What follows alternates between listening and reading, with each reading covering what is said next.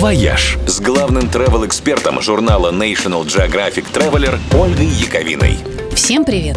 Ровно 75 лет назад, 17 октября 1945 года, наша страна стала немножечко больше – Одним из военных трофеев, доставшихся СССР, стал город Кёнигсберг с прилегающими к нему территориями, прежде принадлежавшими Восточной Пруссии. Надо сказать, это был не первый случай в истории Кёнигсберга. После Семилетней войны в 1758 году Восточная Пруссия уже была российским генерал-губернаторством. Тогда жители Кёнигсберга присягнули на верность императрице Елизавете Петровне, и именно Именно по ее указу житель города по имени Иммануил Кант получил место профессора в университете. Тогда русское подданство закончилось для них через 4 года после заключения мира. Ну а во второй раз Кёнигсберг вошел в состав России всерьез и надолго и сменил имя, став Калининградом.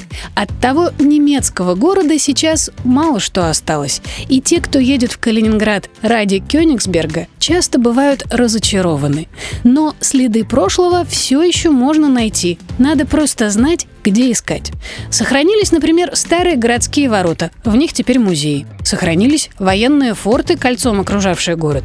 Сохранились кирхи и несколько районов со старой немецкой застройкой. Самый интересный из них – Амалиенау, район фешенебельных вилл, который сохранился в почти неизменном виде.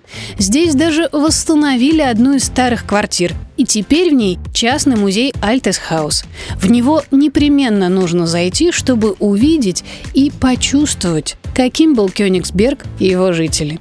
А еще, чтобы выпить кофе из антикварной чашечки с вкуснейшим запеченным марципаном, который можно найти только в Кёнигсберге, Калининграде, городе с двойным дном и двойной историей, и одном из самых удивительных городов России. «Вояж» – радио 7 на семи холмах –